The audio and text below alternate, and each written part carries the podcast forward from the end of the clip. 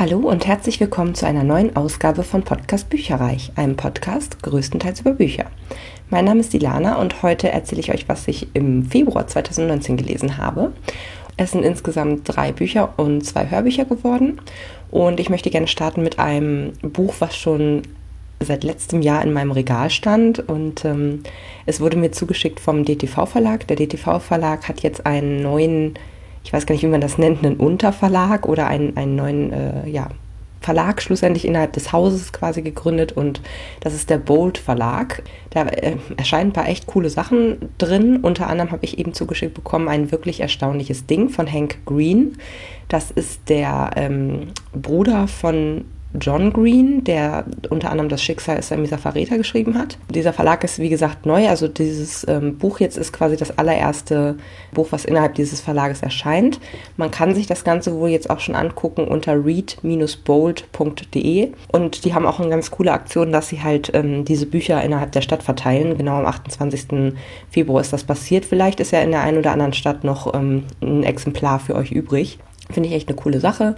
Und das Witzige ist, ich habe hier tatsächlich ein, äh, steht auch fett auf, dem, auf, dem, auf der Ausgabe drauf, dass es ein Rohmanuskript ist. Also ähm, es gab dann auch noch die ein oder anderen Rechtschreibfehler, die ich dann einfach äh, übersehen habe, ganz äh, normal. Äh, steht da vorne mit drin, nochmal ein Hinweis und so. Und das Buch ist auch im Grunde ein Taschenbuch, aber halt die, die Ecken oder die Seiten stehen quasi noch ein bisschen raus. Die sind also nicht abgeschnitten und nicht auf einer Höhe. Also es ist ganz, ganz interessant. So ein, ich dachte erst, hä, was ist das denn für eine, was ist denn mit den Seiten sozusagen, dass die halt so, einige stehen raus, einige stehen nicht raus, aber ähm, weil ich hatte das nur schon mal äh, bei Jonathan Strange und Mr. Norrell. Das ist ein Buch, was bei mir schon ewig ähm, als Leiche, äh, als sehr, sehr dicke Leiche in meinem Regal steht, was ich auch auf jeden Fall nochmal lesen möchte, weil es wirklich sehr, sehr gut ist und ähm, dort äh, stehen eben auch einige Seiten ein bisschen weiter raus nach außen und andere nicht. Und ähm, das habe ich damals bei Jokers gekauft als Mängelexemplar. Äh, und da habe ich gedacht, hä, was ist denn hier los? Aber ich gehe mal davon aus, dass das eben damit zu tun hat, dass das äh, so eine Art vorläufige Blogger-Edition ist oder äh, Ausgabe ist. Und das finde ich eigentlich dann auch wieder was ganz Besonderes. Ich habe es mittlerweile auch im Laden gesehen, in richtig gebunden. Und das sieht natürlich ganz anders aus. Ne? Also da steht dann natürlich nicht drauf mit Rohmanuskripten so. Das ist jetzt halt echt eine Blogger-Ausgabe. Hm, Seiten sind auch alle gerade und halt ein vernünftiger Deckel drumherum. Ist also auch ein wirklich sehr schönes Buch geworden, finde ich, in, in, Hardcover. Und ähm, ja, insgesamt hat es mir auch richtig, richtig gut gefallen, muss ich sagen. Es ist tatsächlich sogar, also der, der Bruder schreibt mir ein bisschen besser als der andere Bruder. Also äh, Hank Green, ich lese einfach mal vor, weil der ist, glaube ich, sein Debütroman, der macht ich lese einfach mal vor. Hank Green wurde in Birmingham, Alabama geboren. Seine Familie zog jedoch früh nach Orlando, Florida. Er studierte Biochemie und absolvierte seinen Master in Umweltwissenschaften an der University of Montana, wo er mit seiner Familie lebt. Gemeinsam mit seinem Bruder John und den sogenannten Nerdfightern initiierte er das karikative Project for Awesome, das inzwischen jährlich mehr als 2 Millionen Dollar für Charity-Projekte, zum Beispiel Save the Children und Last Mile Health, einspielt. Mehr über Hank Green findet ihr unter www.hankgreen.com oder auf Twitter und Facebook unter @hankgreen. Ein YouTube-Star. Also äh, ich weiß nicht, es stand hier jetzt gerade nicht so unbedingt drauf, aber auf dem äh, Rücken steht das nochmal irgendwie. Das der erste Roman des YouTube-Stars Hank Green. Äh, er ist mit seinem Bruder Mitbegründer der Vlog Brothers, die in Deutschland allein ca. 100.000 Fans haben und Initiator der VidCon, der weltweit größten Videokonferenz, die 2017 mehr als 40.000 Besucher zählte. Ja, auf jeden Fall ganz spannend, denn man merkt, er weiß, wovon er schreibt. Die Geschichte selber von ähm, ein wirklich erstaunliches Ding ist im Grunde ein Jugendbuch oder auch ein bisschen Sci-Fi-mäßig, also in der nahen Zukunft spielt es sozusagen. Ähm, es geht darum, dass weltweit in 64 großen Städten ja quasi über Nacht so riesige Statuen auftauchen und die sind halt nicht von unserer Welt und die Protagonistin April May die begreift das aber ähm, noch nicht direkt, äh, es dauert ein bisschen, aber sie denkt halt einfach nur, ja, oh, das ist ein tolles Kunstwerk, ich bin gerade in New York, ich bin auf dem Rückweg nach Hause. Sie ist halt eine, also wirklich die erste, die halt ähm, diese, wie sie sie tauft, Karls entdeckt. Und ja, sie denkt halt irgendwie, sie hat was Cooles entdeckt als Street Art und äh, dreht darüber ein YouTube-Video mit einem Kumpel. Und auf einmal zieht das Ganze Riesenkreise. Sie kriegen wahnsinnig viele Klicks und äh, Views auf diesem Video, weil eben das auch in 64 anderen Städten, was sie ja zu dem Zeitpunkt noch nicht wusste, quasi äh, aufgetaucht ist, so über Nacht. Die Überwachungskameras sind, dort in der Nähe sind alle ausgefallen. Also man merkt schon so, mh, hm, irgendwas ist da nicht, nicht normal sozusagen. Und die schweben wohl irgendwie auch ein paar Zentimeter über dem Boden quasi. Also und es sind aus, aus, aus Material gefertigt, die, was es auf der Welt gar nicht so in der Konstellation halt gibt. Und es ist tatsächlich so, dass April zur totalen Hypefigur wird oder ähm, zur Schlüsselfigur in dieser gesamten Geschichte sozusagen. Und das macht sie halt unter anderem durch, also unter anderem selber, durch clevere Publicity. Sie hat wohl irgendwie auch was in die Richtung studiert, dass sie halt so Markenbildung und sowas kennt. Und das macht sie dann quasi mit sich selber als Person. Ähm, also es ist total irre. Man, man liest das und denkt so, krass, also wie die so ticken. Jetzt mal ganz, ganz blöd gesagt, aber da bin ich auch echt zu alt für, für sowas. Ähm, dass man halt direkt daran denkt, sich selber zu vermarkten und irgendwie mh, ja direkt so eine Art Ikone zu schaffen, irgendwie für diese Bewegung oder ja, für eine Bewegung, die halt daraus entsteht. Denn es ist so, dass ähm, einige das natürlich sehr kritisch sehen und andere halt eher so ein bisschen äh, positiv sehen und sie ist, ist, sozusagen die Ikone der Positivbewegung und ähm, dann gibt es noch so einen Gegenspieler und so. Also, aber es ist wirklich, ich fand es manchmal ganz schön abstoßend von ihr als Person oder Persönlichkeit, dass sie da so kalkulierend reingeht und irgendwie so weiß ich nicht, das, also sie äh, betrifft auch einige Entscheidungen, die echt schwierig sind, also die, wo man wirklich sagt, boah, wie egoistisch und arschig bist du eigentlich.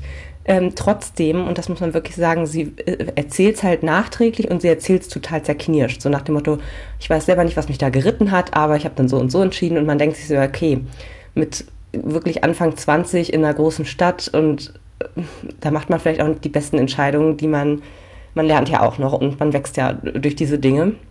Ähm, insofern, sie hatte was, sie hatte auch wirklich eine Persönlichkeit, die ich echt gut fand. Gleichzeitig, wie gesagt, hat sie manche Entscheidungen getroffen oder irgendwie, ja, manchmal so vom Verhalten her hätte man sie am liebsten schütteln wollen irgendwie, aber es war auch gut. Also das zeigt dann ja auch, was falsch ist sozusagen. Also ähm, ja, fand ich echt gut gemacht. Kann man sicherlich auch noch ein bisschen was für seine Persönlichkeit, sage ich jetzt mal, lernen, wenn man da noch nicht so weit ist. Ähm, und es ist wirklich super geschrieben, also wirklich locker leicht, irgendwie, wie gesagt, leicht selbstironisch, dadurch, dass sie halt selber immer wieder sagt, so, oh mein Gott, äh, wenn ich jetzt darauf, ich schäme mich, aber wenn ich jetzt darauf zurückblicke und so, und es ist auch sehr spannend, man rätselt viel mit, denn diese ähm, ja, Außerirdischen sozusagen, äh, man findet eigentlich nie raus, was das für welche sind. Ähm, es ist, sind so diverse Rätsel, die eben die Menschheit gemeinsam lösen muss, warum auch immer. Also es hat ein sehr offenes Ende tatsächlich und fand ich sehr, sehr schade, aber man möchte irgendwie wissen, wie es weitergeht. Und ich weiß nicht, ob es jetzt noch einen Nachfolger irgendwann geben wird würde, finde ich, gar nicht unbedingt passen. Man könnte aber noch mehr erzählen. Also es war wirklich sehr, sehr offen gehalten, das Ende. Und ich fand es halt echt krass. Also für mich war es halt auch ein Stück weit, dass da, ich glaube, es heißt die Generation Z, also ähm, April gehört da auch zu von der Altersstufe her sozusagen, die so sehr, mh, mm, äh, wie heißt es, sehr affin sind für diese ganzen, also wo Social Media eigentlich eine Riesenrolle im Leben spielt. Und zwar ganz ohne, dass drüber nachgedacht wird. Also es wird gar nicht reflektiert, ist das jetzt irgendwie gebe ich zu viel Preis oder so. Nee, es wird halt, es ist halt ein Teil der, der Gesellschaft schon immer gewesen, so nach dem Motto. Und des, deswegen äh, ist der Umgang damit auch ein ganz anderer irgendwo. Und ja, ich fand halt, dass an dieser Generation in diesem Buch eben durch April, die sich teilweise so daneben benimmt, auch ähm, Kritik geäußert wird. Irgendwie Social Media hier, eine Marke aus sich machen und so da und ja, super kalkulierend, manipulativ irgendwie. Und ähm, ich weiß halt nicht, ob der Autor das so gewählt hat, um Kritik zu äußern oder weil er es einfach als normal empfindet, weil er selber ja auch irgendwie YouTube-Star ist und podcastet, aber April ist halt nie völlig unsympathisch. Ja, weil sie halt auch selbst dazu sagt, dass es irgendwie doof ist. Ähm, aber es ist, finde ich, trotzdem so ein bisschen als Gesellschaftskritik zu lesen. Also ähm, auch im Hinblick auf so Hassreden im Internet, was sich halt auch sehr schnell verbreitet äh, Lagerbilderei, ne, weil sich eben diese zwei ähm, Vertreter quasi dann rausbilden und so. Ja, das spaltet so ein bisschen die Menschheit. Also ja, das offene Ende war echt, war ein bisschen fertig hinterher, weil es wirklich dramatisch nochmal wurde. Und ja, ich bin gespannt, ob es da noch einen Nachfolgeband gibt. Wenn, dann würde ich ihn lesen, weil ich fand es echt gut. Und ähm, ich denke, es ist ein spannendes, aber trotzdem wichtiges Buch, mit dem sich so, ich sag mal, Leute von heute gut identifizieren können. Ähm, sehr spannend, leichter Sprache. Insofern würde ich dem Ganzen vier Sterne geben. Anschließend habe ich ein Hörbuch gehört, und zwar Flawed von Cecilia Ahern. Das ist ähm, ein Hörbuch aus dem Argon Verlag mit 15,5 Stunden, auch nicht gerade kurz. Gelesen von Mariette Brettschneider, die hat das super gut gemacht. Die hat auch schon diverse Romane, auch von Cecilia Hearn oder auch sonst äh, Jennifer L. Armentrout oder E.L. James, hat sie halt gelesen. Und ich fand die sehr, sehr passend, weil sie eine helle Stimme hat, aber auch eine super ausdrucksstarke Stimme und dadurch wirklich auch die ruhigen und auch die dynamischen Parts irgendwie ganz gut äh, gemacht hat und man hört, also es geht halt um eine Jugendliche und das fand ich, ich fand die Stimme zum Beispiel passend dazu, also es war nicht zu alt oder so. Ich denke, Cecilia Hören kennen die meisten von euch. Ähm, PS Ich liebe dich war damals ihr großer Durchbruch und ja, sie hat jetzt auch ja diverse Bücher schon ähm, veröffentlicht. Ist, glaube ich, auch irgendwie die Tochter von irgendeinem Außenminister, Innenminister, irgendeinem Politiker in Irland. Ja, und hat sich aber ganz gut aus dessen Schatten, finde ich, rausgearbeitet in, mit den Jahren. Genau, und in diesem Buch, das ist übrigens äh, ein Leserundenbuch, das heißt, das habe ich mit Anna von Annas Bücherstapel durchgelesen oder äh, ja, mich gemeinsam mit ihr ausgetauscht über die Zeit, die ich es gelesen habe. Und das hat wieder super viel Spaß gemacht. Wir haben uns ja quasi sechs Bücher oder Büchereien vorgenommen dieses Jahr, die wir halt zusammenlesen wollen. Und das erste hatten wir im Januar schon beendet mit Nur ein Hauch von dir. Und eigentlich hatten wir das sozusagen für Januar und Februar vorge vorgesehen, dieses Buch. Ähm, und Flort und, und, den Nachfolger Perfect, den habe ich auch als Hörbuch. Und sie eben auch als Buch. Und da, da wollen wir quasi die Dialogie gemeinsam lesen. Und äh, das hatten wir eigentlich erst für März und April vorgesehen, aber jetzt waren wir so schnell fertig und waren irgendwie noch so im Flow und dann haben wir halt beide dazu gegriffen. Jetzt machen wir nochmal eine kurze Pause und ähm, mal gucken, wann wir dann mit Perfect weitermachen. Ich würde es aber ganz gerne auch ähm, tatsächlich jetzt ja innerhalb von März oder April halt lesen, um das halt direkt hinterher zu schieben und wirklich auch die Reihe dann abzuschließen. Ja, und worum geht's in Flort? Ähm, ich ich mache es nicht oft, aber ich habe mir jetzt mal die ähm, Inhaltsangabe von der Argon-Website geklaut weil ich es so kompakt echt nicht besser ausdrücken kann. Genau, es geht um Celestine. Ihr Leben scheint perfekt. Sie ist schön, bei allen beliebt und hat einen tollen Freund. Doch dann handelt sie in einem entscheidenden Moment aus dem Bauch heraus und bricht damit alle Regeln. Sie könnte im Gefängnis landen oder gebrandmarkt werden, verurteilt als Fehlerhafte. Denn Fehler sind in ihrer Welt nicht erlaubt. Nichts geht über Perfektion, auch nicht die Menschlichkeit. Jetzt muss sie kämpfen um ihre eigene Zukunft und um ihre große Liebe. Man hört schon, es geht um eine Jugendbuchdystopie und ich fange mal mit den Kritikpunkten tatsächlich an. Also ich fand zum Beispiel, also ich kam relativ schlecht, ehrlich gesagt, in diese andere Gesellschaftsform rein. Also ich habe das System nicht ganz verstanden, muss ich euch ganz ehrlich sagen. Es wird mir zu kurz eingeführt. Und zwar ist es so, dass es gibt eben eine normale Polizei und dann gibt es eben diese Gilde, die moralische Fehler bestraft. Aber irgendwie habe ich da noch so Fragezeichen gehabt. Also ab welcher Schwelle ist es denn ein moralischer Fehler und wann ist es eine normale Straftat und was zum Beispiel ist kein moralischer Fehler, wie zum Beispiel Lügen. Also ist einfaches Lügen dann okay, aber wenn man zum Beispiel unter Eid lügt, ist es dann ein Fehler. Also äh, ja, ich habe es noch nicht so ganz verstanden, muss ich euch ganz ehrlich gestehen. Aber grundsätzlich, also es wird schon ein bisschen eingeführt. Zum Beispiel wird die Nachbarin sehr schnell verhaftet, ähm, eben von der Gilde und gebrandmarkt als fehlerhafte. Ähm, und die hatte zum Beispiel in einem anderen Land allerdings ähm, ihre Mutter, ihrer Mutter Sterbehilfe geben lassen, weil die eben ähm, stark krank war und so. Also das ist halt so eine Art moralische äh, Geschichte, wo halt die Gilde da eingreift, weil es halt keine richtige Straftat in dem Sinne ist. In dem Land, wo es äh, gemacht wurde, war es auch legal. Also ja, alles ein bisschen merkwürdig. Aber auf jeden Fall, ähm, und was ich halt auch nicht so toll fand, es waren schon ab und zu so ein paar, ich sag mal, Schablonen vorhanden. Also zum Beispiel hat sie ja diesen perfekten Freund, der halt auch in der Beschreibung genannt wird, aber na, ich sag mal so, man kann, man kann eins und eins schnell zusammenzählen, dass der wahrscheinlich irgendwann ersetzt wird und eben äh, in ihrem neuen düsteren Leben quasi, oder was heißt düsteren, in ihrem äh, neuen rebellischen Leben kein, kein großen Punkt vielleicht mehr spielen wird. Da bin ich mir noch unklar, ob das wirklich so ist. Aber ja, dass sie halt auf jeden Fall irgendwie gegen das System rebelliert, ist auch irgendwie klar. Also Celestine selber ist total sympathisch. Sie wird da irgendwie in was rein oder gerät in was rein, was sie vorher gar nicht irgendwie greifen konnte. Also sie war vorher eigentlich voll äh, Freund des Systems, sage ich jetzt mal, bis sie dann irgendwann merkt, so, oh, das macht irgendwie keinen Sinn und das, die, die Leute, die dieses System führen, sind vielleicht auch korrumpiert und ähm, wollen eigentlich nur Macht, Macht, Macht, Macht, Macht und eben nichts anderes. Und ja, also sie, sie beginnt mehr und mehr zu hinterfragen und immer mutiger zu werden, ähm, zu rebellieren und eben auch tatsächlich als, ähm, als Figur eben herzuhalten für ähm, viele andere, die auch nicht zufrieden mit diesem System sind.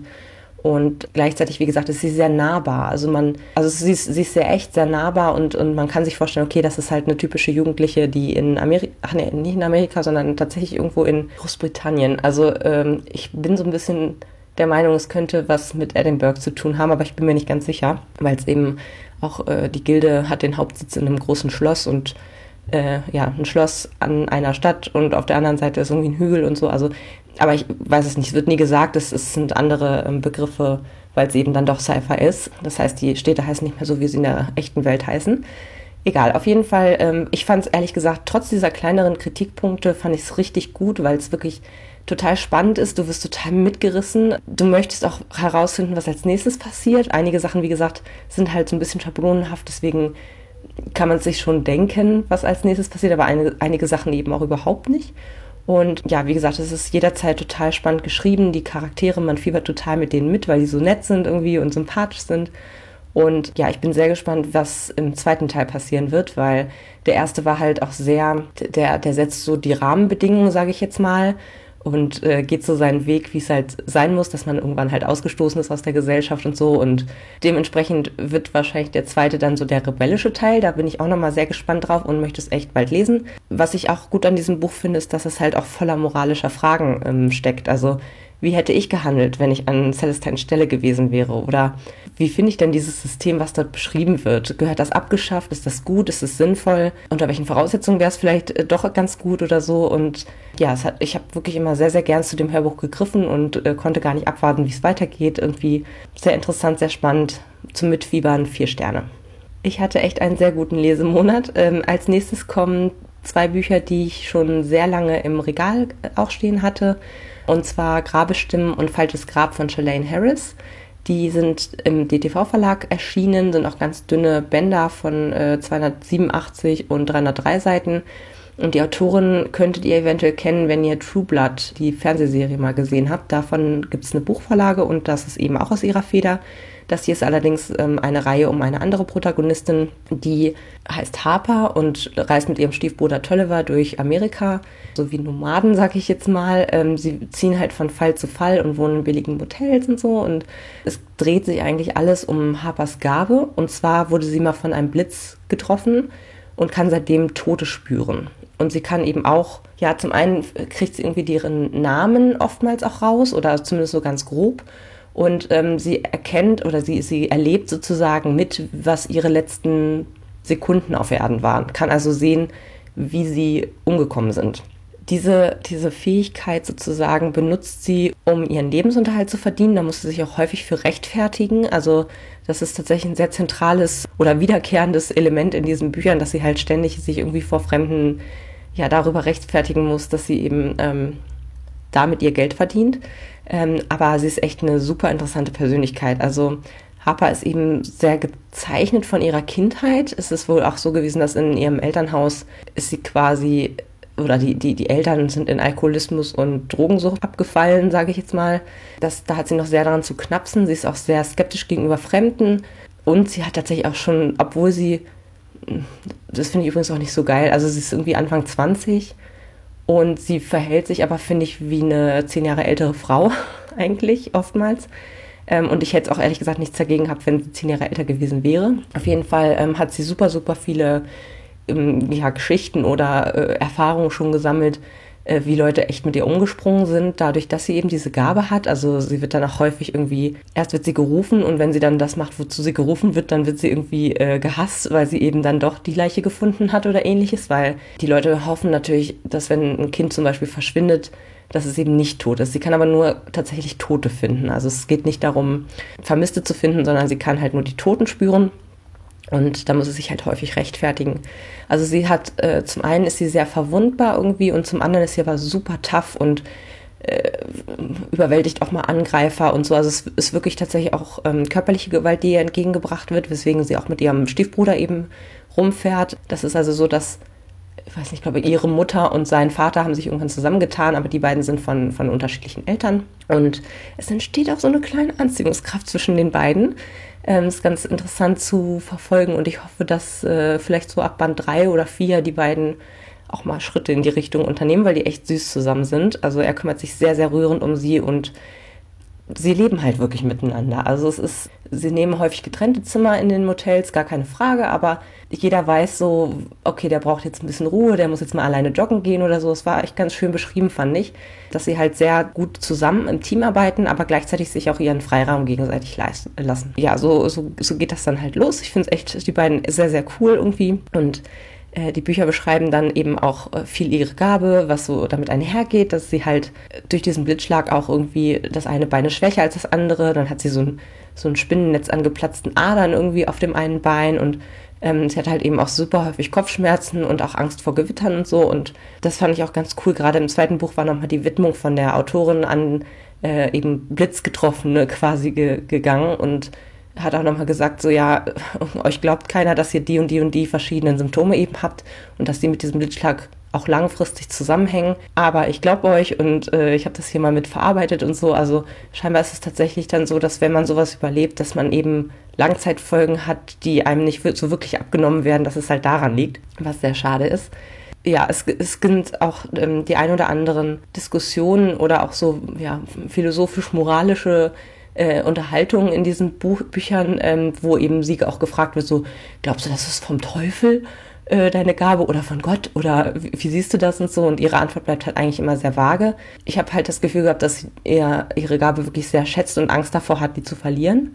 Ja, und gleichzeitig ist es irgendwie für sie super schwierig, weil gerade die Amis sind ja dann doch auch, wenn schon nicht gläubiger, aber dann halt äh, es ist verbreiteter, dass dort eben jeder so seinen Glauben hat, sage ich jetzt mal und da ist es halt schwierig, auch zu reagieren und abzuschätzen, wie ist derjenige jetzt drauf, der, der mir gegenübersteht und was hält er jetzt davon und so weiter. Ja, im ersten Fall ist es auf jeden Fall so, dass sie von der Mutter eines Jungen gebeten wird, dessen vermisste Freundin zu finden. Der Junge selber ist tot und die Stadt tippt halt auf Selbst Selbstmord. Ähm, aber Haber findet schnell heraus, dass es sich um einen Doppelmord handelt und dass sogar noch Menschen in Gefahr sind, weil der Täter immer noch frei in dieser kleinen Stadt herumläuft. Super spannend gewesen. Ähm, der zweite Fall, da ist es so, dass Harper eine Mädchenleiche findet, die sie eigentlich für diese Jahre zuvor beauftragt wurde, dass sie sie finden soll. Und die Eltern von dem Kind sind halt mittlerweile umgezogen und erwarten auch ein neues Baby. Aber die Leiche wurde im neuen Heimatort der Eltern gefunden. So, und warum ist das so?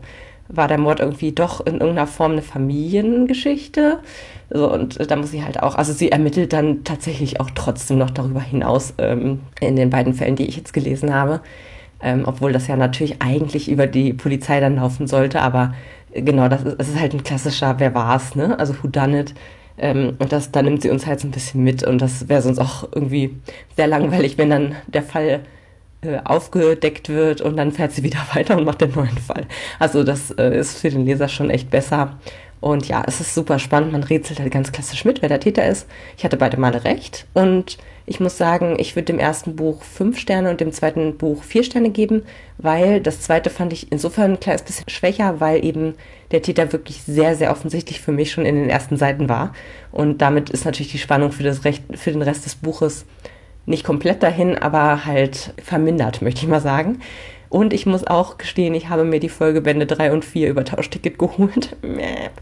Das heißt eben, dass meine Bücherbilanz wahrscheinlich äh, vom Subabbau her ja, ein bisschen leiden wird.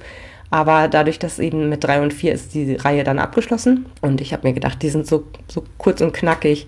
Das kriege ich irgendwie noch mit reingeschoben, dass ich halt wirklich die ähm, Reihe einmal für mich komplett im Schrank stehen habe und komplett gelesen habe. Weil sie wirklich gut ist. Und als letztes habe ich noch einen absoluten Oberkracher gehört. Und zwar weiß ich gar nicht, ob ich das schon erzählt habe, aber ich mache bei einer Jahreschallenge mit auf Lovely Books und ähm, das soll mir einfach helfen, aus meinem riesigen Regal mit ungelesenen Büchern und Hörbüchern ähm, Sachen zu äh, suchen, die halt zu einem bestimmten Thema zum Beispiel passen. Also, dass ich nicht wie Ochs vom Berg stehe, äh, sondern eben auch ein bisschen nach, nach Motto oder nach Aufgabe lesen kann. Das ist so ein, so ein Spielbrett quasi ähm, von Trivial Pursuit wo man eben erst so Innenbalken hochgehen muss, indem man eben pro Feld ein Buch liest. Mit einer bestimmten Aufgabe ist das jeweils ähm, versehen. Und dann kann man eben in den Außenbalken sich bewegen und eben dort auch weitere ähm, Felder erlesen. Sind nicht alle Felder auch Buchfelder, aber ähm, die meisten halt schon. Und dementsprechend arbeite ich gerade ganz emsig an den Innenbalken, damit ich eben auch außen nochmal auf die ähm, äh, Aufgaben zugreifen kann. Und da habe ich halt gelesen, oder da brauchte ich ein, ein Buch, was in Australien spielt oder irgendwie von einer australischen Autorin stammt. Und ich dachte schon so, oh nee, da, ich, also das erste, was ich da, an was ich da gedacht habe, ist so diese, meine Oma hatte früher so, so ein ähm, Weltbild, heißt das nicht, so ein, so ein Abo von so Büchern und da war dann immer so das Lächeln des Meeres äh, oder irgendwie der Klang der Muscheln, so mit so typischen Meer-Szenarien und, und, und, und Strand und so drauf. Und das waren dann so, weiß nicht, Maori-Bücher oder auch irgendwelche australischen Bücher, die halt so ein bisschen in die historische Ecke gehen. Und da hatte ich so gar keine Lust momentan drauf. Und dann habe ich einfach mal in der Gruppe gefragt, was andere mir eben empfehlen können. Und dabei kam raus das Rosi-Projekt von Graham Simpson. Ich, es war mir nicht bewusst, dass das in Australien spielt tut es aber und es war perfekt für dieses Feld. Also ich konnte wirklich das Feld damit abdecken und eben auch hatte eine super Unterhaltung. Also ich wollte es sowieso schon immer lesen und das war jetzt mal so der kleine letzte Push. Zu meiner Schande muss ich aber auch gestehen, dass ich es eben auf Audible gekauft habe und dementsprechend ist es leider kein Abbau gewesen, sondern ein Aufbau, den ich dann direkt wieder weggelesen habe. Genau, also das Rosi-Projekt ist bei Argon erschienen, hat eine Laufzeit von nur acht Stunden und wird gelesen von Robert Stadlober. Der ist, glaube ich, relativ selten Hörbuchsprecher, hat das hier aber super gemacht. Also für mich war dann dadurch die Stimme ganz besonders, weil ich sie eben nicht schon irgendwie tausendmal für tausend Protagonisten ge gehört habe. Sie passt perfekt zum Alter des Protagonisten und ich fand auch, dass die Stimme quasi die Art des Protagonisten sehr unterhaltsam dargestellt hat. Es ist nämlich so, dass der Protagonist Don Tillman heißt und der ist so ein bisschen autistisch veranlagt, würde ich mal sagen. Also es wird nie richtig gesagt, was es ist, aber er hat halt gern seine Ordnung.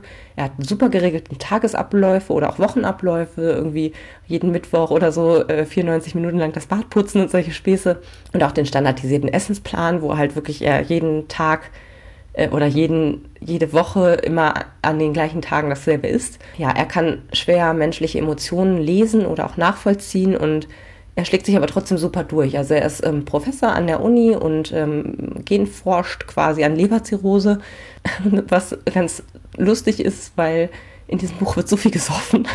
es ist echt irre. Also ich glaube, ähm, wenn man tatsächlich ein Trinkspiel draus machen würde, dass man jedes Mal einen kurzen hebt, wenn irgendeine Art von Alkohol in diesem Buch äh, erwähnt wird, dann wird man schon nach 30 Minuten total besoffen. ähm, ja, es wird super, super viel irgendwie getrunken. Ein bisschen ironisch. Naja, aber auf jeden Fall, äh, er ist eben Wissenschaftler oder eben auch Genforscher und lehrt und er hat zwei Freunde, Jean, das ist ein totaler Lustmolch irgendwie, der ist 56 Jahre alt und betrügt seine Frau oder ja, sie leben halt in einer offenen Ehe, aber sie hat, glaube ich, gar keinen Bock mehr so richtig da drauf. Äh, ja, er vögelt sich halt durch die Gegend und halt seine Frau Claudia, das ist auch eine Freundin von eben dem Don Tillman. Ja, er ist aber einsam und er arbeitet deswegen an Projekt Ehefrau macht ja auch Sinn. Also er ist ein wirklich sehr logischer und rationaler ähm, Mensch und ja, wie er das macht, ist, dass er eben einen mehrseitigen Fragebogen konzipiert.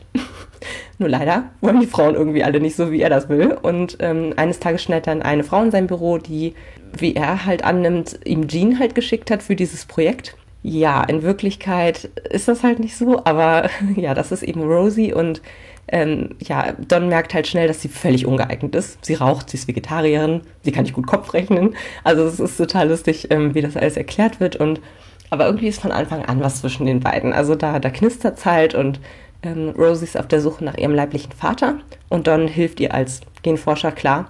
Und während dieses Vaterprojekts äh, erleben die beiden halt total skurrile Situationen irgendwie, um an die, also schon alleine um an die DNA von so verschiedenen potenziellen Vätern überhaupt zu kommen, weil die Mutter ähm, äh, hat erzählt, dass sie halt auf einer auf einer Studentenabschlussparty irgendwie mit jemandem geschlafen hat und da waren halt irgendwie, weiß ich nicht, 40, 40 Männer irgendwie und äh, jeder könnte es sein. Also äh, es ist wirklich total skurril, wie sie dann halt versuchen, wirklich an alle DNA-Sachen zu kommen. Ähm, sehr unterhaltsam, sehr amüsant irgendwie. Ähm, unter anderem eben auch, weil der Don Tillman wirklich auch viel mit Humor arbeitet, um eben über seine ja, gesellschaftlichen Schwächen quasi hinwegzutäuschen. Das ist wirklich sehr, sehr lustig und ähm, es ist auch sehr schön gemacht, wie langsam sich wirklich diese Liebe zwischen den beiden entwickelt. Und es macht wirklich viel Spaß. Ähm, dann tritt so häufig ein Fettnäpfchen. Also unter anderem ähm, besucht er halt Rosie in der schwulen Bar, wo sie kellnert oder halt hinter der Bar steht. Und dann wundert er sich dann doch sehr, warum ihn ein Mann anspricht und ihm ein Bier ausgeben möchte. Also es ist wirklich total skurril, weil er halt ähm, ja, Sachen nicht so schnell durchblickt halt quasi. Und wir als Hörer ähm, merken das dann vielleicht schon ein bisschen früher als er selber. Es ist also viel Fremdschämen-Momente, viel Humor und ähm, man schmunzelt viel. Aber man lernt aber auch sehr viel über ja, die breite Palette an mentalen, menschlichen Ausprägungen schlussendlich. Ist Don krank, ja? Oder zeigt er, zeigt er irgendwie autistische Tendenzen?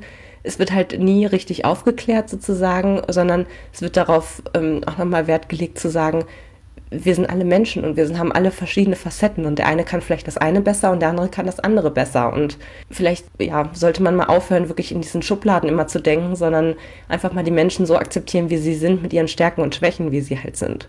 Und das fand ich wirklich sehr, sehr gut. Also hätte ich auch nicht erwartet in so einem Buch. Also mir ist nichts negativ aufgefallen, überhaupt nichts.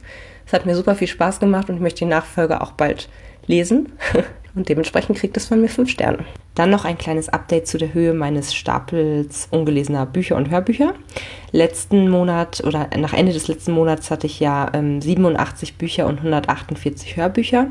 Diesen Monat habe ich quasi 86 Bücher noch und weiterhin 148 Hörbücher. Und zwar habe ich oder sind, ist dazugekommen zum einen die beiden neuen normalen Bücher, Grabeshauch und Ein eiskaltes Grab von Shalane Harris, also Band 3 und 4, die ich vorhin auch ähm, angekündigt hatte, während ich ja drei Bücher gelesen habe. Dementsprechend ist es effektiv halt nur ein Buch weniger als letzten Monat. Und dann habe ich bei den Hörbüchern tatsächlich ist es dieselbe Summe äh, geworden. Ich habe ähm, diesen Monat ja zwei Bücher gelesen. Eins davon hatte ich auch direkt ähm, dazu ge gekauft sozusagen oder es extra besorgen müssen, um es zu lesen, nämlich das Rosie-Projekt. Und zusätzlich ist noch Vanitas, Schwarz wie Erde von Ursula Poznanski bei mir eingezogen. Das ist ähm, oder erscheint Ende des Monats, Ende diesen Monats, glaube ich. Da werde ich aber auch noch abwarten. Ich bin noch mal auf einer Lesung dazu und die werde ich tatsächlich noch abwarten, bis ich das hinterher dann anfange zu lesen, weil ich es immer ganz schön finde, wenn ich vorher nicht gespoilert werde quasi, sondern halt ähm, ja, zu einer Lesung gehe ich mittlerweile ganz gerne, ohne das Buch vorher gehört oder gelesen zu haben, weil ich dann einfach an dem Abend mehr entdecken kann. Ja, dementsprechend äh, ist es ähm, pari geblieben und beim, bei den Büchern habe ich halt eins abgebaut. Also es ist wirklich nicht das beste, nicht der beste Monat für mein Projekt Subabbau gewesen. Trotzdem bin ich total happy, dass ich halt fünf Bücher geschafft habe und auch wirklich tolle Bücher dabei gewesen sind. Und ja, wir werden jetzt die nächsten Monate einfach mal schauen, wie viel reinkommt, wie viel rausgeht und was die Bilanz uns sagt. Damit sind wir auch schon am Ende des Lesemonats angelangt. Ich hoffe, es hat euch Spaß gemacht zuzuhören und wir hören uns beim nächsten Monat. Tschüss! Informationen zu allen Büchern, über die ich heute gesprochen habe, findet ihr auf meiner Website www.bücherreich.net mit UE. Ihr könnt dort oder auf Facebook unter www.facebook.de slash podcastbuicherreich in einem Wort durch mit mir in Kontakt treten. Meine E-Mail-Adresse lautet buicherreich at gmail.com. Wenn ihr diesen Podcast über iTunes abonniert habt, würde ich mich riesig freuen, wenn ihr mir eine 5-Sterne-Bewertung hinterlasst. Dies ist ein privater Buch-Podcast, in dem ich nur meine eigene private Meinung wiedergebe. Wenn mir ein Buch oder Hörbuch kostenlos zur Verfügung gestellt wird, kennzeichne ich es entsprechend auf meiner Website.